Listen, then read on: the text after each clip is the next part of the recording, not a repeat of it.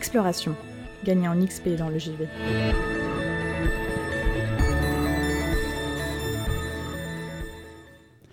Ces dernières semaines, je passe mon temps à jongler entre deux jeux. Guilty Gear Strive, que j'ai déjà traité sur cette antenne, chronique à retrouver sur le SoundCloud de la radio, et Assassin's Creed Mirage, le dernier né d'Ubisoft, se déroulant à Bagdad au 9e siècle. Alors, je ne vais pas m'attarder trop longtemps sur le titre, puisque si je vous en parle, c'est à cause de cette phrase visant à galvaniser les opposants au califat en place à cette époque.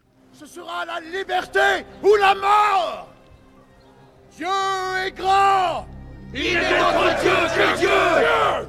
Dieu est grand. Il est notre Dieu que Dieu. Dieu est grand. Il est notre Dieu que Dieu. Alors, on remarquera que la version française ne s'est pas risquée de traduire la phrase Dieu est grand par son équivalent en arabe, malgré le fait qu'à plusieurs moments on peut entendre nos personnages dire quelques mots dans cette langue, comme Assalamu alaikum, salutation la plus répandue chez les musulmans. Cela dit, ce n'est pas tant ce sujet qui m'intéresse que le cas de Dieu ou de quelconque déité à vrai dire. En effet, dans le jeu vidéo, les divinités ont pas mal la cote. En même temps, dans un médium où il est possible d'incarner un autre individu, c'est quand même mieux si cet individu est capable de prouesses surhumaines. Pourtant, l'utilisation d'êtres célestes, et donc parfois de toute la construction fictionnelle autour de leur pouvoir et connaissances, varie énormément selon le type d'œuvre vidéoludique. Pour rappel, les genres de jeux vidéo sont définis par les règles et possibilités octroyées aux joueurs et joueuses. Dès lors, nous faire interpréter un dieu dans des titres où l'idée sera de gérer des peuples est tout à fait envisageable sans risquer de bouleverser de potentielles ambitions narratives. Ce genre est ainsi nommé God Game, ou en français jeu de simulation divine. Cette catégorie offre des productions qui permettent le plus souvent au joueur ou à la joueuse de manipuler sa population selon ses désirs, mais uniquement au travers d'actions individuelles directes comme des catastrophes naturelles. Avec ces règles, on dépeint un regard extérieur aux écrits sur les divinités. On montre des civilisations religieuses avec une vision très anthropocentrée.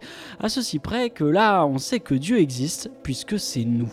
Qui êtes-vous Le Tout-Puissant. Hein Créateur du ciel et de la terre, de l'alpha et de l'oméga.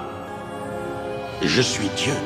Comme je le disais, être une divinité, c'est avoir des connaissances, mais surtout dans le cas du jeu vidéo, des pouvoirs. Et à la vue des diverses mythologies, le choix peut être très varié. Et oui, devenir un être omnipotent dans un jeu vidéo, c'est surtout être un super-héros, et quoi de mieux qu'un bon jeu d'action ou de rôle pour démontrer l'étendue de ses pouvoirs? Évidemment, il existe une pléthore d'exemples où on incarne un dieu, que ce soit le jeu Okami qui nous fait interpréter Amaterasu, la déesse du soleil du shintoïsme, adoptant ici l'apparence d'un loup, ou encore Azuras Vraf nous plaçant dans la peau d'Asura, l'un des huit gardiens de la loi et du Bouddha dans la mythologie de l'hindouisme. Être dieu dans le jeu vidéo, c'est avant tout s'opposer à des forces maléfiques dans le but de ramener la paix dans des mises en scène confortant ce sentiment de puissance. Cependant, les dieux ne sont jamais montrés sans faille.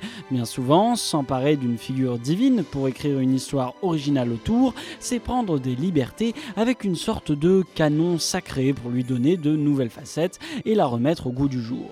Si la démarche n'est pas limitée au paysage vidéoludique, je suppose que beaucoup se souviennent du Hercule de Disney, eh bien elle fonctionne peut-être bien mieux que dans d'autres médias comme le cinéma ou la littérature. C'est ici une plus-value, sûrement due à l'influence que peut avoir le joueur ou la joueuse dans l'univers du titre.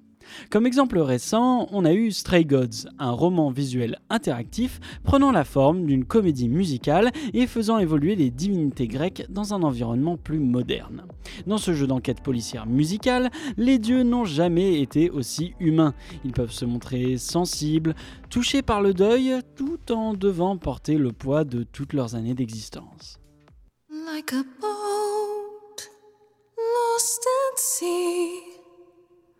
with no sails, not a breeze. I am cold waters, no star to be seen. De même, difficile de ne pas le comparer à un autre gros succès mettant en scène des dieux, Hades. Sorti en 2020, Hades est un titre d'action qui nous place non pas dans la peau du dieu grec des enfers, mais bien de Zagreus, son fils. Alors qu'il en a plein les bonbons de son paternel, Zagreus décide de quitter les enfers. Cependant, Papounet n'est pas trop d'accord et va donc tout faire pour l'en empêcher. Heureusement, le jeune rebelle sera aidé par le reste de sa compliquée de famille en la personne des dieux les plus connus du mont Olympe, tels que Zeus, Poséidon, Athéna et j'en passe et des meilleurs. Dans on incarne non pas un dieu, mais un demi-dieu. Ainsi, ce sont les pouvoirs qui nous sont octroyés par ceux du Panthéon qui nous donnent un sentiment de puissance tout en apportant une forme de progression. Et c'est d'autant plus intéressant que le titre de Super Giant Games offre la possibilité de renforcer nos liens avec ces divinités afin d'améliorer les relations très brouillées entre ces derniers.